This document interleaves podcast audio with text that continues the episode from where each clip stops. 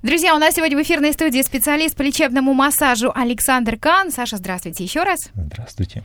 А, рады, что вы к нам снова пришли. Э, скажите, пожалуйста, вот в первой части мы говорили о том, что нужен ли массаж здоровым, э, как часто стоит посещать массажиста, даже человеку, который не жалуется пока на какие-то определенные части тела. А сегодня я хотела вас спросить, какие разновидности массажа делаете конкретно вы, и с какой проблемой, с какими проблемами к вам может прийти человек, вот сейчас, который слушает наш интервью и думает, а может быть, действительно мне поможет массаж? Я делаю, начиная от э, классического массажа, лечебный массаж, то, что называется, вот то, что делают обычно в поликлиниках. А дальше я, я делаю фасциальный, глубокотканный массаж, остеопатическая работа, работа с суставами, мобилизация суставов, ну и невралгия, конечно. Неважно, что, то есть, ну, пожилые люди, например, если тоже они испытывают какие-то боли или какие-то неприятные ощущения, то тоже массаж вы принимаете принимаете на массаж пожилых людей? Пожилые люди обязательно.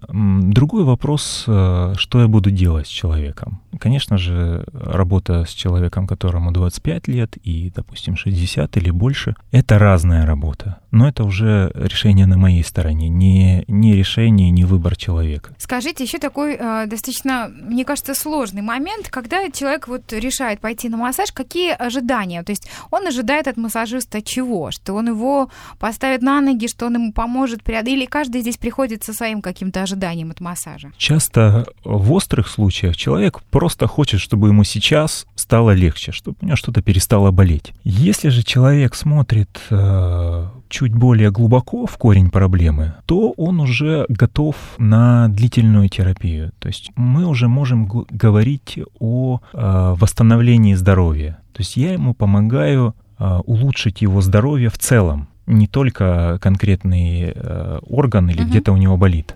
Ну, а э, что касается детей, например, общий язык с детьми можете найти на массажном столе? Ну, дети, конечно, часто вертятся в начале, но потом успокаиваются. Это зависит э, от тонуса от нервной системы. У детей часто повышен общий тонус нервной системы, то есть высокая возбудимость.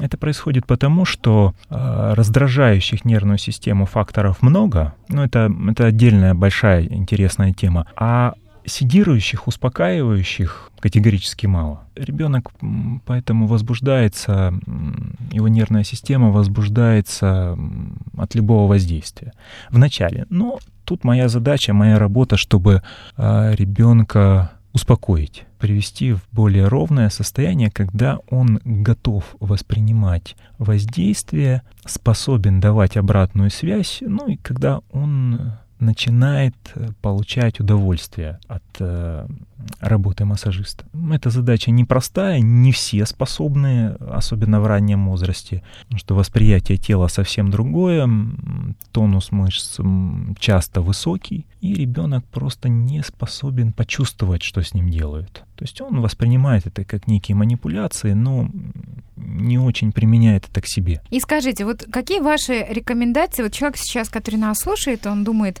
а как э, выбрать э, массажиста? Какими, на какие э, особенности, какими критериями стоит руководствоваться при выборе массажиста? Э, в первую очередь с массажистом надо поговорить. Нужно задать ему вопросы э, и послушать, насколько он ясно с пониманием предмета отвечает на эти вопросы, насколько существует логика в его ответах. Дальше обязательно ему надо задать вопрос о том, какой результат он ожидает получить в работе с э, данной проблемой. Ну и здесь, конечно же, ну, какая-то доля интуиции должна присутствовать. То есть если он обещает, что у вас э, вырастут все зубы, которые вы потеряли в течение жизни, то стоит обратить на это внимание. Ну, да, упрощенно, упрощенно так. А вообще массажист э, хорошо, если он ничего не обещает. Во всяком случае, еще до начала э, курса. Где-то в середине курса он может э, осторожно начать предполагать, что мы можем получить в реальности. И скажите, какой, ну, в среднем курс вы рекомендуете или зависит от проблемы? От случая отчасти зависит, но здесь важную роль играет то, что тело способно принимать воздействие какой-то период времени, а это чаще всего две недели. Потом нужно делать э, перерыв. Нужно дать время телу привыкнуть, адаптироваться к новому состоянию.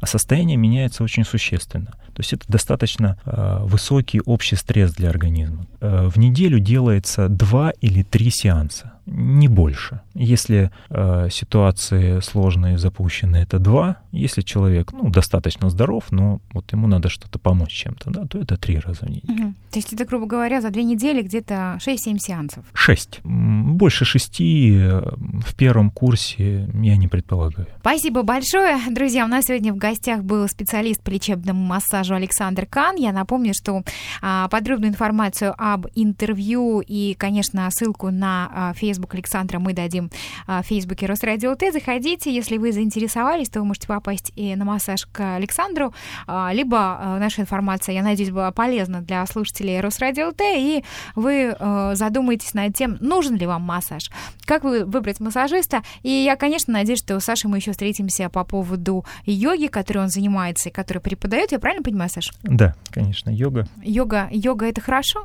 йога. Скажите вы. Э, йога это хорошая йога, это хорошо. Хорошая йога это хорошо. Йога бывает разная. Йога бывает разная. Хорошо, вот на этой оптимистичной ноте мы закончим сегодня интервью и ждем а, Александра в гости к нам снова. И следующие темы, может быть, одна или несколько будут посвящены а, уже йоге. Спасибо вам и совсем скоро мы услышимся в эфире снова.